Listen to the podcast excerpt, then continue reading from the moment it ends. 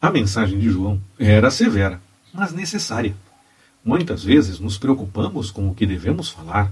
Há pessoas que não recebem bem algumas coisas, mas isso não pode nos impedir de falar o que o Senhor quer que seja dito. Precisamos ter certeza desse chamado e falar o que o Senhor quer. Muitos vão ouvir e aceitar, outros não vão gostar, mas se estivermos obedecendo ao Senhor, estamos fazendo a coisa certa. Além de severa, a mensagem de João mostra uma urgência muito grande, já que ele fala: E também agora está posto o machado à raiz das árvores. Toda árvore que não produz bom fruto é cortada e lançada no fogo. Mateus 3,10 Era tempo de mudança diante do Senhor. Entre as pessoas que receberam o batismo ministrado por João, encontramos Jesus.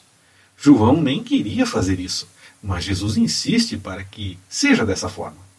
Era tempo de mostrar, com um testemunho de vida, o que precisava ser feito. João reconheceu Jesus. A Bíblia relata que ele deu testemunho a respeito de Jesus e deixou claro que estava falando de Jesus quando anunciava que as coisas estavam sendo encaminhadas pelo Senhor. Lucas 3, 11 e 12, João 1, 29, 31. Terminamos na próxima semana, permitindo o Senhor.